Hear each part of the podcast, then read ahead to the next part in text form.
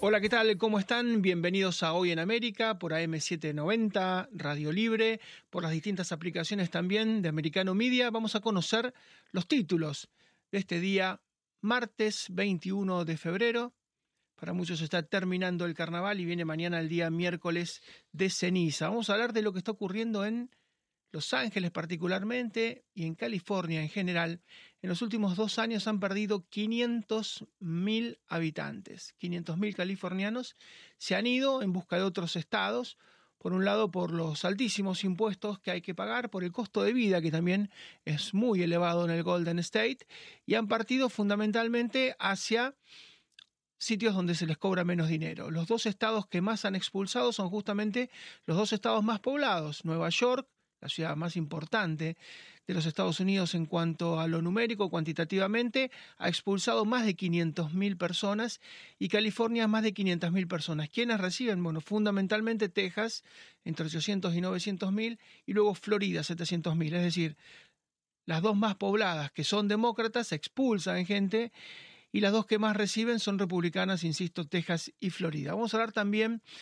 de esta reunión tan particular de Xi Jinping, del presidente chino, verdadero autócrata, con otro autócrata, con las autoridades del régimen iraní, porque se cree que a través de Irán China está ayudando a Ucrania. Ustedes saben que China no quiere involucrarse en el conflicto de Ucrania, pero eh, Vladimir Putin le ha pedido ayuda. Es más, se han reunido Xi Jinping y Vladimir Putin y le ha pedido ayuda. China no lo puede hacer directamente porque ya sería colisionar de bruces de forma directa contra Occidente, pero lo podría hacer a través de Irán. Irán sí le da a Rusia drones para que pueda atacar a Vladimir Zelensky a los ucranianos y se cree que esta reunión es muy importante. Utilizarían como cabecera de playa a los iraníes, que ya peor imagen no pueden tener, pero China trata de preservarse. Vamos a hablar también de algo que se llama el greenwashing, que es el lavado verde. Europa durante muchos años nos vendió la idea de que tenía aerogeneradores, de que era autosustentable, que tenía paneles solares, que tenía hidrógeno verde, que tenía autos eléctricos, y nos mostraba un continente que era casi un vergel, donde ellos podían, gracias a las energías renovables, autosustentarse. Y esto fue un gran espejismo porque vino la guerra de Ucrania, vinieron las sanciones a Rusia, no pudo recibir hidrocarburos y resulta que el 70-80% de la energía que generaba venía de fuentes fósiles.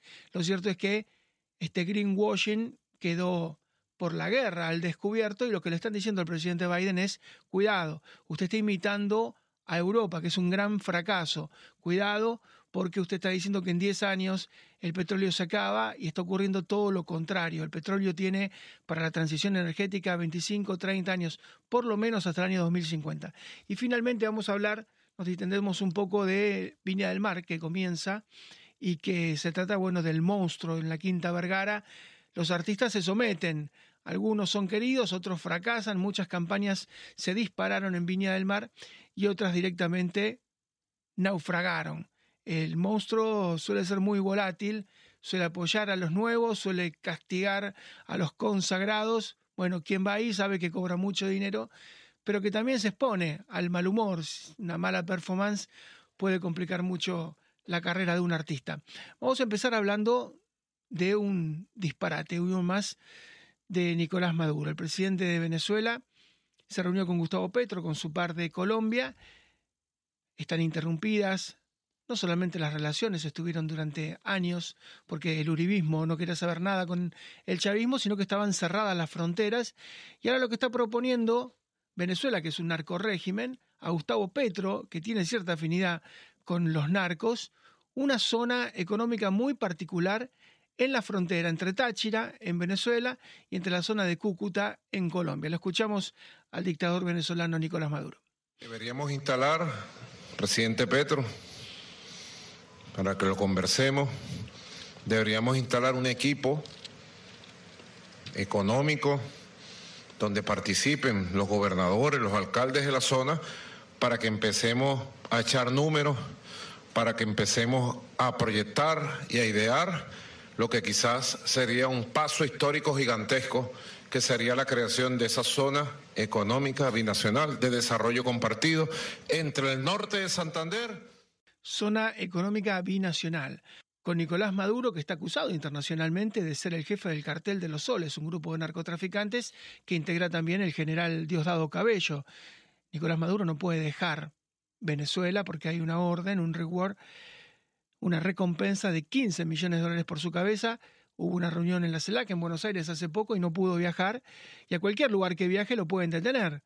Porque, insisto, Interpol tiene una orden para detenerlo por narcotraficante. Y Gustavo Petro, que en la campaña trató de cuidarse, una vez que fue electo presidente, ya directamente habla a favor de los narcos, que no hay que perseguirlos, que no hay que desarrollar la guerra, cuando lo único que funcionó contra los narcos en Colombia fue la guerra, fue Uribe plantándose contra el cartel de Medellín, contra Pablo Emilio Escobar Gavira, fue Uribe plantándose contra el cartel de Cali, contra los Rodríguez Orijuela, fue bajando prácticamente al 10% la cantidad de hectáreas sembradas con cocaína y fue una guerra. Hay siete enclaves, siete emplazamientos norteamericanos, bases militares en Colombia, y el plan Colombia era esto, era justamente frenarlos de manera militar. Bueno, Gustavo Petro, insisto, altamente sospechado por sus vínculos con los narcotraficantes. Él fue un guerrillero y movimientos que tienen vínculos con los narcotraficantes, con Nicolás Maduro, que no se encarga de su país. Para tener una idea, Venezuela tuvo una inflación del 40% solamente en enero. Está nuevamente en hiperinflación. Tuvo una caída del 15% de su PBI el año pasado. Desde que Maduro llegó al poder, Venezuela perdió 75% de su PBI. Es decir, hoy produce la cuarta parte de lo que producía hace 10 años. Esto motivó un éxodo histórico, inédito, de 8 millones de personas sobre una población de 30 millones. Entre el 25 y dentro de poco va a ser el 30% de los venezolanos huyó de su país. Y se trata de una diáspora que uno la puede ver en cualquier ciudad latinoamericana, en los propios Estados Unidos. Ahora se están yendo pobrecitos en medio del frío congelados a Canadá. Se los ve en Europa, particularmente en España, es desesperante la historia. Y él sigue dando cátedra y ahora quiere una zona binacional, nada más y nada menos que con Gustavo Petro. Y uno puede imaginar de qué se va a tratar esa zona, donde dicen que quieren que haya muchos, pero muchos negocios, como si con los negocios se fuera a recuperar Venezuela, que necesita rápidamente producir. El mundo demanda petróleo. Venezuela tiene el 20% de las reservas de petróleo del mundo. Uno de cada cinco barriles de petróleo está enterrado en la faja del Orinoco y no los puede sacar. Tendría que empezar por sacar el petróleo, por sacar el gas y después por ocuparse de esto, pero bueno, es un presidente absolutamente fallido. Y vamos a hablar también de, de lo que está pasando con Andrés Manuel López Obrador, presidente de México ha entrado también en su propia deriva. Él también dice que a los narcos no hay que perseguirlos, que hay que darles un abrazo, casi apapacharlos, y que no hay que entrar en guerra. Bueno, detuvo a Ovidio Guzmán, al hijo del Chapo Guzmán, cuando lo visitó Joe Biden y cuando fue también Justin Trudeau a una reunión trilateral, pero ahora están viendo cómo hacen para no extraditarlo. De hecho, no lo han extraditado a Estados Unidos. Y están todos muy preocupados porque la DEA, la Drug Informers Agency de Estados Unidos dedicada al narcotráfico, ha dicho directamente que Andrés Manuel López Obrador no colabora con la lucha contra el fentanilo, que es el grave problema de Estados Unidos. Han muerto cada año mueren en realidad más de 100.000 personas, 100.000 norteamericanos. La DEA dijo eso, lo increparon de alguna manera los periodistas al presidente Joe Biden, le hicieron muchas preguntas, usted va a ver ahora que se superponen las voces, no contestó ninguna pregunta Joe Biden, se fue en dos ocasiones, vamos a escuchar el audio porque es muy revelador. Son voces indistintas, tratando de preguntarle a los periodistas. Joe Biden se detiene, intenta irse y regresa. Se va a acercar a los micrófonos y va a dar una suerte de respuesta. Give me a break, man. Dame un respiro.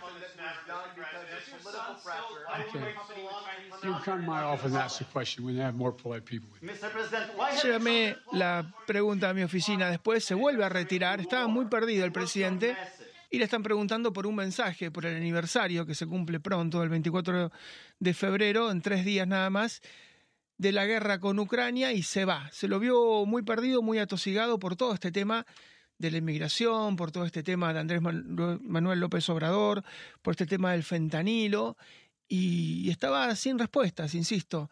En dos ocasiones se acercó al micrófono, dijo, give me a break, lléveme la pregunta a mi oficina. Fue una suerte de, de ninguneo con los periodistas que estaban, ustedes vieron, muy exacerbados porque veían que el presidente no contestaba prácticamente preguntas.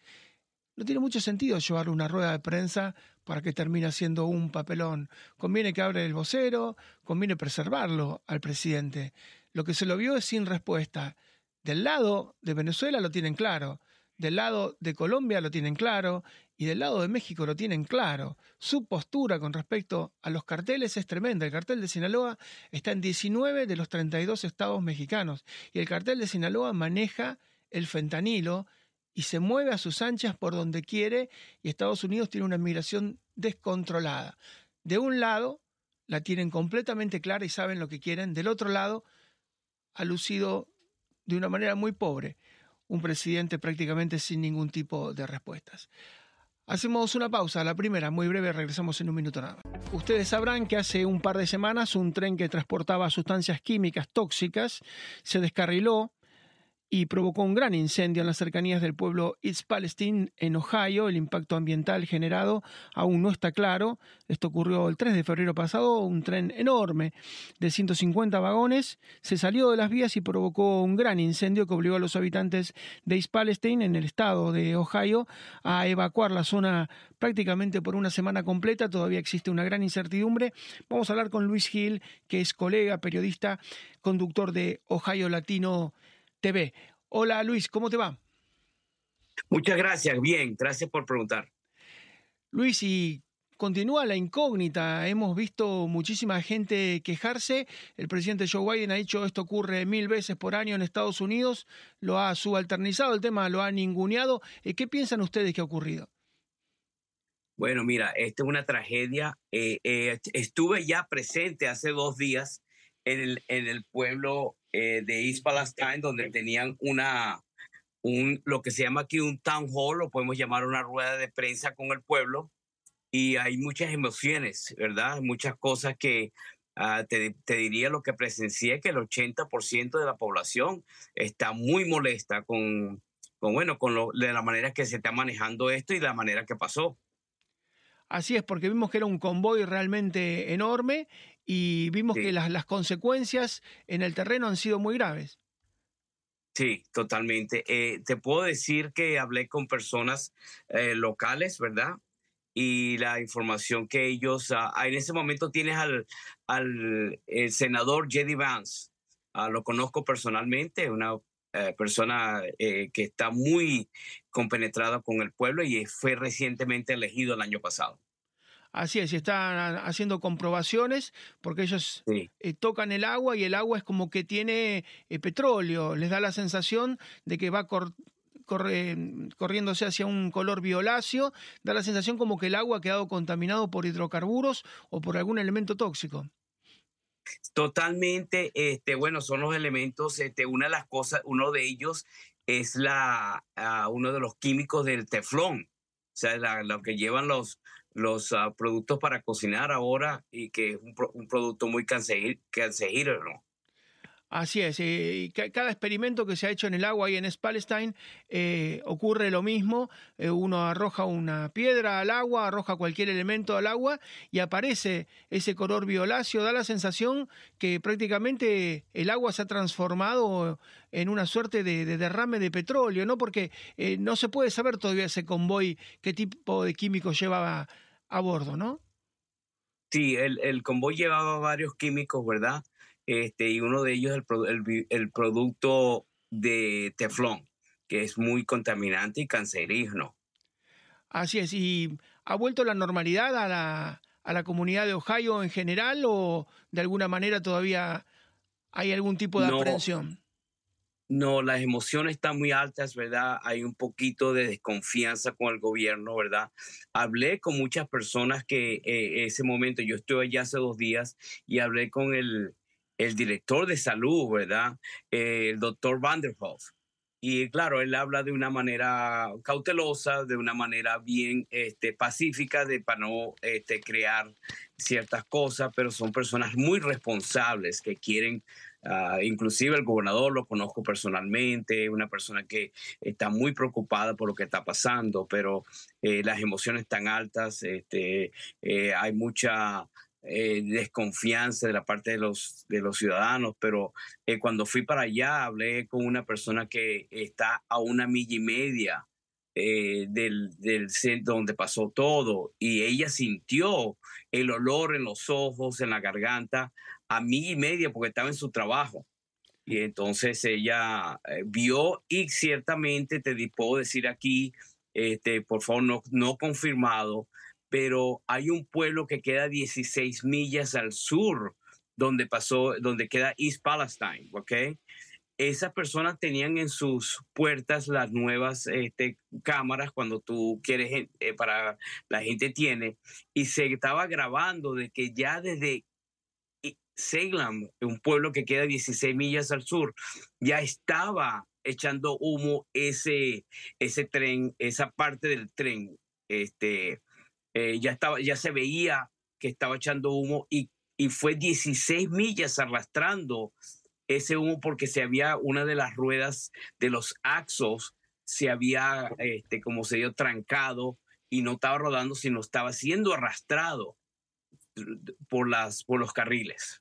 Así es, y vos sabés que teníamos ahí algunas imágenes, también estábamos compartiendo, ¿no? En la previa, imágenes de, de que se han ha ocurrido lo mismo con, en Detroit, en Arizona, eh, con camiones y ha, ocurrido en carreteras. Eh, da la sensación, hace poco ha habido graves incidentes también en aeropuertos con aviones a punto de colisionar eh, por todo lo que tiene que ver con la falta de infraestructura en el espectro aéreo. Es decir, da la sensación de que Estados Unidos necesita un shock de inversión en infraestructura muy grande porque el presidente dice esto ocurre mil veces por año, casi a la ligera, y bueno, debería preocupar que ocurra mil veces por año, ¿no?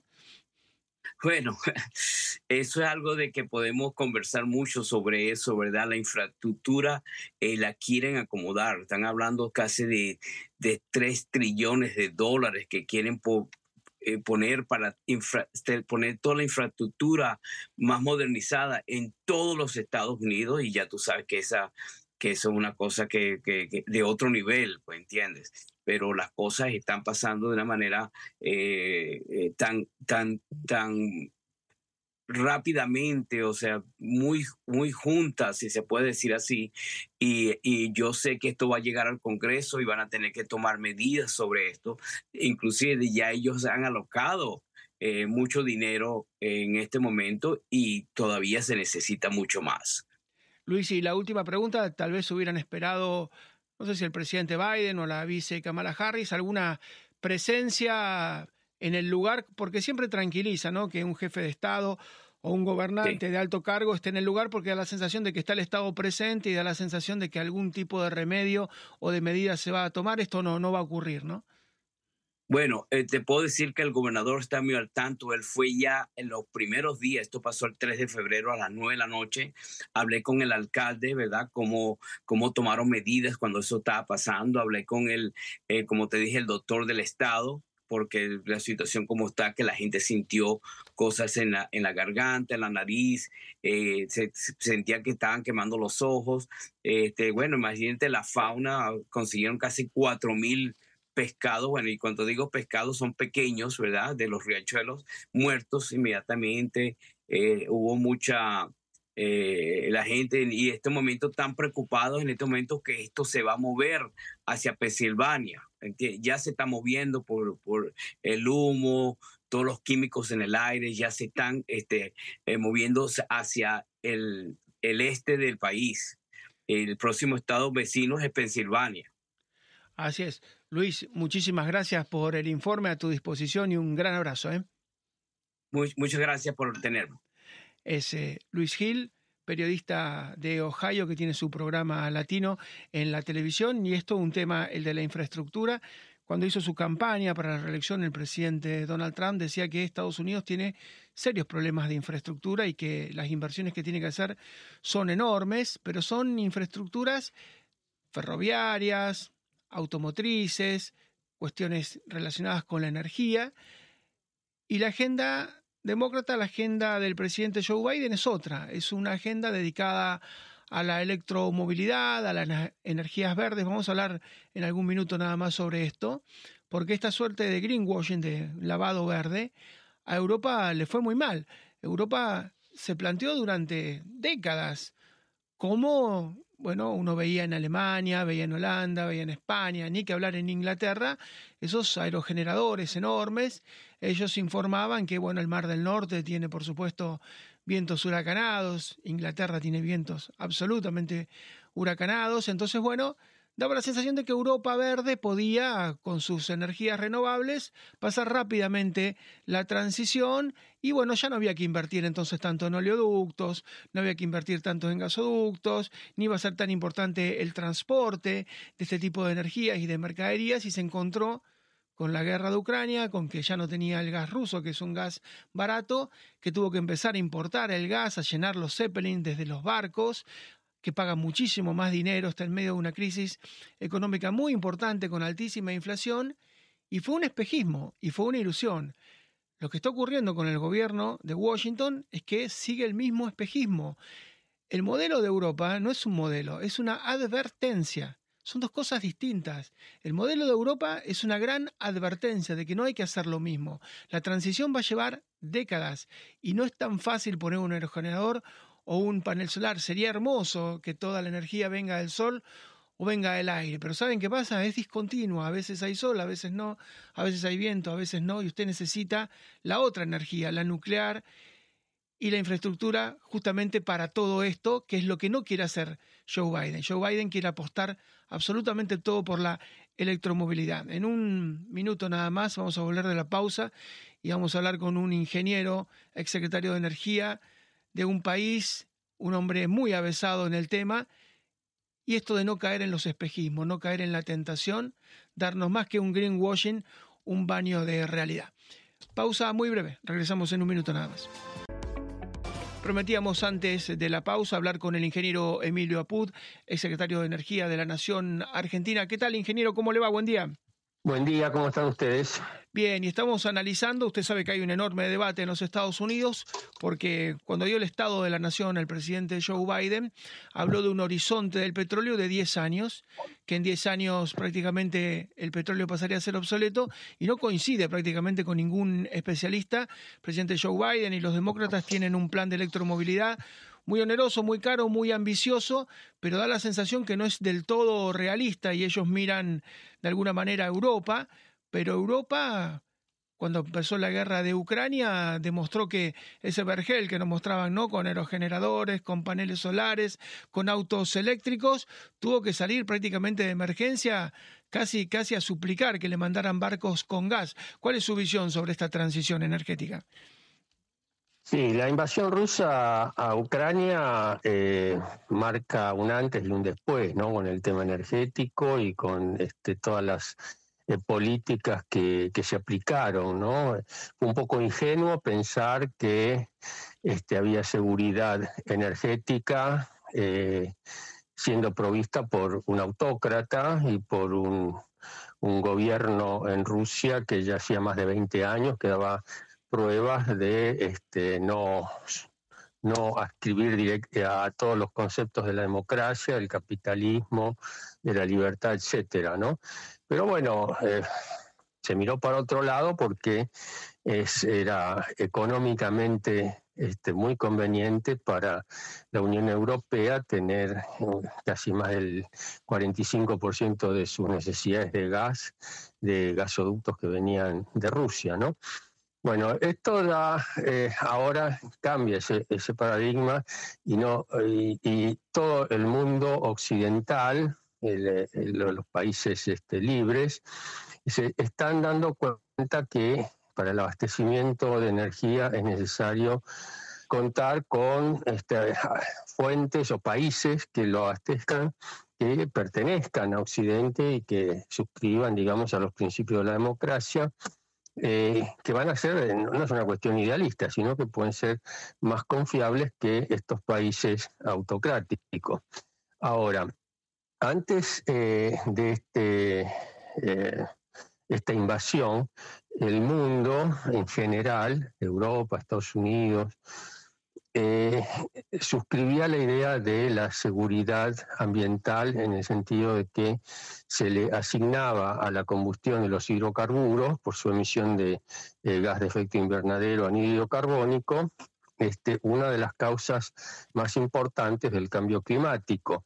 Entonces se priorizaba eso. Pero después de, este tema, lo que se está buscando es la seguridad energética, seguridad de abastecimiento, porque es muy interesante eh, pensar en el medio ambiente, en el calentamiento, pero en la transición es necesario contar con energía. El, mundo se mueve con energía. Son 14 mil millones de toneladas equivalentes de petróleo que consume el mundo y de eso el 80% son hidrocarburos. O sea, a mí me parece un poco eh, eh, optimista lo que había eh, planteado Biden de decir que en 10 años se podía prescindir de los hidrocarburos. ¿no? Yo creo que una visión más realista y, yo diría más responsable en cuanto al mantenimiento del desarrollo económico del mundo es pensar en 30, 40 años. Sí, eh, esa es una, eh, la, factibilidad la da el hecho que le acabo de mencionar, el 80% de la energía que consume el mundo son hidrocarburos y esto no se puede cambiar en 10 años por más de que haya electromovilidad, que haya energías renovables, etcétera. Además hay problemas tecnológicos este, que todavía no están resueltos. ¿Sí? La, la, intermitencia que tienen las energías renovables todavía no se pueden eh, sustituir por baterías. ¿no? por acumuladores. Ese es un, inconveniente. Entonces, eh, hace falta un backup para las energías renovables, que es el, eh, lamentablemente para los que se oponen al consumo es decir, los que se oponen a que se siga usando en, un corto plazo los hidrocarburos son este, la generación eléctrica con este, combustibles fósiles. Ahora, de los combustibles fósiles, el más nocivo, porque emite tres veces más eh, carbónico eh, que el, gas, es el, la, generar energía eléctrica con carbón. Y hoy, por el tema de la invasión rusa, se están activando otra vez minas de carbón y centrales carboneras ¿no? que se habían dejado de usar. Entonces, está eh, incrementándose el problema de la emisión de anhídrido carbónico y en vez de decir, bueno, está bien, no, no vamos a ir a la solución definitiva, eh, todo verde, todo sin hidrocarburos, pero hay un elemento para la transición que es fundamental, que es el que menos emite, por más que emita algo, que es el, gas natural. Entonces, que Estados Unidos diga saliente la industria del gas, me parece que es un poquito peligroso en el sentido de que si no hay gas van a seguir las de carbono, las, las, perdón, las que usan este carbón, y eso va a agravar la situación. Fíjense lo que pasó en Alemania. En Alemania también por una cuestión ideológica, porque si es, eh, se está hablando de no contaminar, no tiene ningún sentido cerrar centrales nucleares. Las centrales nucleares no contaminan me pueden hablar de cuestiones de seguridad, etcétera. Bueno, puede ser. Hay más de 500 eh, eh, centrales funcionando hace 50 años y este, hubo un problema en Chernobyl por este, impericia y mala praxis de, de los rusos, o en ese momento de la Unión Soviética, y este, hubo un problema en Three Island, en, Estados Unidos, y este, el, desastre ese del eh, maremoto, ¿no? del tsunami, Fukushima. Eh, que, que generó eh, un cierto resquemor en Alemania, bueno, y pararon las centrales este, nucleares. Entonces, volviendo al punto inicial, todo esto que le comento, bueno, es mi posición, puede ser discutible, pero me parece que eh, la, eh, no sé, el, eh, esa propuesta un poco eh, idealista del presidente Biden de en 10 años este, pasar a, todo verde es impracticable ante la realidad del sector energético y del mundo, porque también hay factores económicos, y este, sería una picardía que desalentara el gas que es tan necesario. Hoy está reemplazando casi el 50% del gas que daba Rusia a la Unión Europea. Entonces yo creo, yo creo que hay que tratar de alentar a la industria de petrolera para que siga proveyendo gas durante las próximas décadas, eh, tres o cuatro décadas, porque, como le dije antes, eh, sustituye a hidrocarburos de mayor emisión y este es el hidrocarburo de la transición hasta eh, lo que se llama el net zero, que es cuando se deje de quemar eh, combustibles fósiles, que yo pienso que puede ser en 30 o 40 años, pero antes eh, me parece que es imposible. Así es, ingeniero, como siempre, un gran abrazo y muchísimas gracias por todos los conceptos. ¿eh? Muchísimas gracias. Un gusto, adiós. Gracias, el ingeniero Emilio Apud, ex secretario de Energía de la Nación en Argentina, un hombre que conoce, que ha estado a cargo de petroleras. Y cuando uno escucha 10 años, una década como horizonte para terminar con el petróleo, los especialistas se ríen, realmente tratan de ser condescendientes, contemplativos con el presidente norteamericano. Pero usted lo escuchó a Pud, Estados Unidos es la principal potencia hoy de gas, ha reemplazado con sus barcos regasificadores, ¿no? que transforman el gas natural en gas licuado, lo comprimen, llegan hasta Europa, lo meten en un gasoducto y lo descomprimen. Bueno, prácticamente la mitad de lo que les daba Putin lo está de alguna manera solucionando Estados Unidos, que está ganando muchísimo dinero y que además es la gran ventaja que tiene sobre China en esta pelea entre las dos superpotencias, una de las tantas ventajas, además de la militar, económica y de la libertad que tiene Estados Unidos sobre China, es que Estados Unidos tiene petróleo y tiene gas. Y gracias al fracking es autosuficiente en Norteamérica en cuanto al abastecimiento de petróleo y de gas y que puede exportar, y de hecho es el principal exportador de gas del mundo. Hoy por hoy, a, a nivel licuado, sus flotas de buques regasificadores están por todas partes. Entonces da la sensación de que usted tiene la gallina de los huevos de oro y que la quiere matar. Y que quiere ir hacia otro negocio, el de los gansos. Y el de los gansos es un negocio por hoy muy chiquito. Es decir, eh, geoestratégicamente, desde el punto de vista de un estadista, es muy difícil encuadrar las palabras de Joe Biden cuando dio el discurso ante el Estado de la Unión. Con cada analista que usted escucha, dice, pero si tienen gas, si tienen petróleo, si pueden afrontar la transición que mínimo va a ser hasta el 2050, ¿por qué pegarse un tiro en el pie? ¿Por qué negarlo y por qué decir que hay que apostar todo a la electromovilidad? Mejoren primero, por supuesto, la infraestructura que les va a dar tanto dinero y que los va a ayudar a salir de esta coyuntura que, insisto, mínimo va a durar de 25 a 30 años más. Pausa muy breve, ya regresamos con el bloque final en un minuto.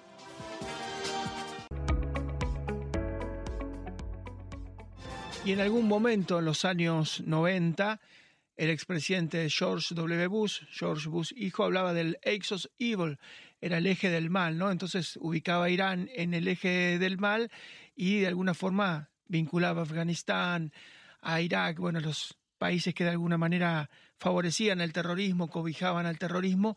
Hoy Estados Unidos ve otro Axis of Evil, ve una suerte de eje del mal que está también en un vértice otra vez, una vez más Irán, pero se suma Rusia y se suma China. Lo cierto es que Xi Jinping, el presidente chino de la República Popular, eh, se va a reunir en las próximas horas, tiene reuniones importantes con las autoridades iraníes y muchos suponen que tal vez lo que esté buscando Rusia es como no puede recibir armas de manera directa de China, puede hacerlos a través de Irán. Irán sí está participando de forma indirecta, está aportando drones, así que vamos a consultar qué implicancia estratégica puede, ser, puede tener toda esta reunión y este acercamiento que es muy sólido entre Irán y Pekín, entre Teherán y Pekín, con Juan Bataleme, que es prestigioso analista internacional. Hola Juan, ¿cómo estás?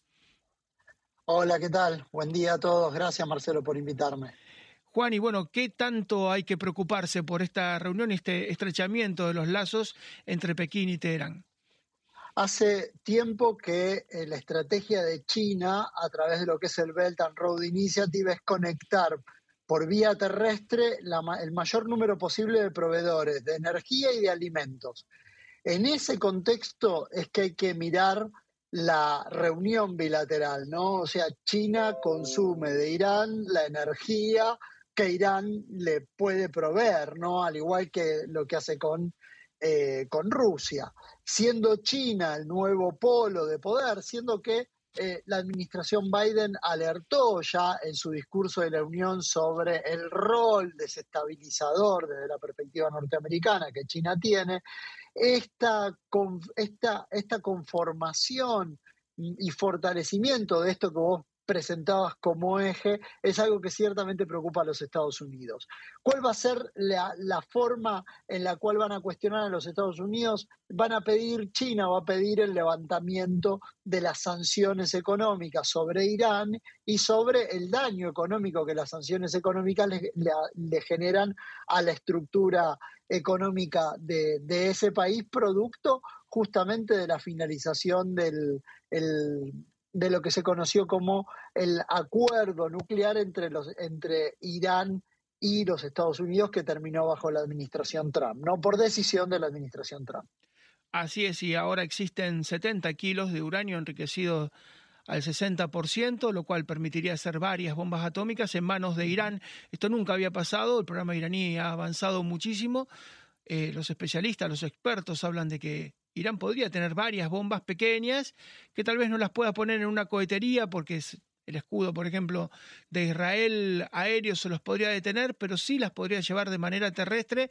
Y bueno, por supuesto que estas alianzas ¿no? de, de China con Irán van sobrecogiendo tanto a Israel como a Estados Unidos.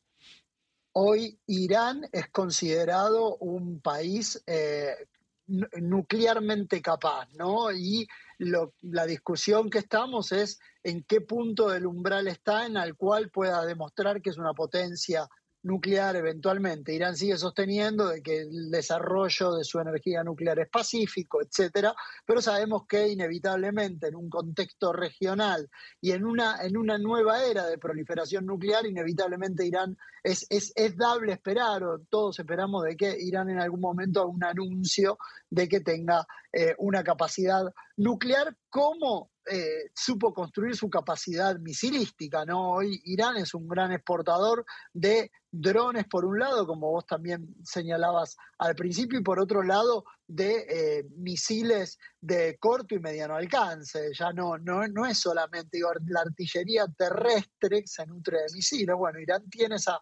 capacidad en la, en la actualidad. Ese, ese es el, el problema que enfrentamos. Ahora, también hay que reconocer de que la administración Trump se precipitó porque al salir unilateralmente y al reinstalar las sanciones le dio el espacio suficiente y la justificación política suficiente a, eh, a Irán para que avance, aunque claro, los quienes defienden a la administración Trump, Trump, van a decir, bueno, Irán iba a actuar de cualquier manera, ¿no? Y esa tensión siempre está en la política internacional, lo que no sabemos es, en último de los casos, quién de los dos tiene razón. Así es, Juan, como siempre, un gran abrazo y muchísimas gracias. ¿eh? Un gran abrazo. No, por favor. Gran abrazo. Hasta luego. Juan Bataleme, prestigioso analista internacional, hablando de esto que es realmente un, un enorme dolor de cabeza porque las autocracias de alguna forma se van apoyando entre sí. Y Vladimir Putin se va apoyando con Teherán, Irán se va apoyando con China. Las economías son complementarias porque Rusia produce muchísimos hidrocarburos, Irán también es un país fundador de la OPEP, produce muchos hidrocarburos y es justamente lo que necesita China, eh, energía. A cambio de eso, bueno, China está construyendo la ruta de la seda para comerciar, pero también una ruta de infraestructura y en este camino de ida y vuelta da la sensación de que China puede aportar sus armas, tal vez camufladas, por supuesto que buscarían la manera de enmascararlas. Por ejemplo, buena parte de los tanques, de los T-60, T-62 rusos son de alguna manera perfeccionados, enchapados y protegidos en China. Hacemos en los últimos minutos un toque con María Rita Figueira porque María Rita empieza el monstruo, se despierta en Chile. ¿Cómo te va? ¿Qué tal, Marcelo? Se despierta y aparte, después de dos años de, sequía, de, abstinencia, porque recordemos que durante el 2021 y 2022 no se realizó el Festival Internacional de la Canción de Viña del Mar, que es eh, el cielo y el infierno para algunos artistas, casi siempre es el cielo, pero también ha sido el infierno, ¿por qué? Porque el público es absolutamente severo, drástico, y ha habido artistas internacionales, ha habido artistas que, bueno, han tenido la suerte de triunfar y han tenido la suerte de concursar. En el año 93, por, por, eh, por ejemplo, una adolescente Shakira que, que daba una ternura infinita viéndola, participó, salió tercera y después el público ha visto la evolución de muchos artistas y casi todos los que vamos a nombrar han estado muchísimas veces en muchísimas ediciones. El músico que más estuvo es Miguel Bosé, que estuvo en 10 oportunidades, pero vamos a invitar a la audiencia, Marcelo, a compartir justamente a algunos cantantes que han estado. Yo los anuncio y vamos eh, a escucharlos cantar, si te parece. ¿Cómo no? A ver, el primero, subimos el volumen. Julio Iglesias. No, en 1975, Roberto Carlos. No. Ya estamos con Luis Miguel, mira. Ah, bueno. 1986, un joven Luis Miguel cantándole a su mamá, a Marcelo.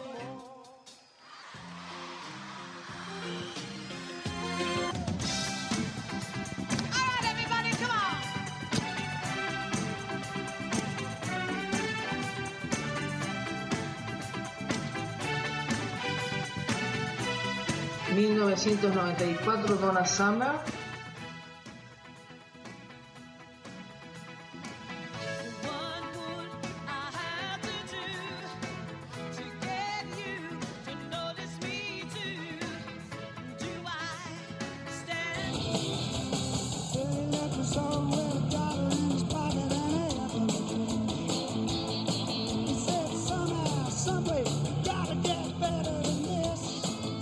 2017 Olivia Newton-John, uno de los últimos conciertos en una gira mundial. María, y bueno, da, para largo, pero vamos a estar atentos porque, bueno, van a ser varias jornadas y vamos a ver a quién crucifican y a quién santifican, ¿no? Porque eh, eso es lo que hace el, monstruo. Te prometo entonces, hacemos después el raconto del 2023 que, insisto, está muy bien en dólares, Chile paga muy bien, es hoy por hoy junto con Brasil una de las únicas plazas que puede traer a semejantes artistas, así que después lo vemos María, un beso muy grande. Beso, beso, chao, chao. Nos vamos mañana, em, nos reencontramos, muchísimas gracias por la atención.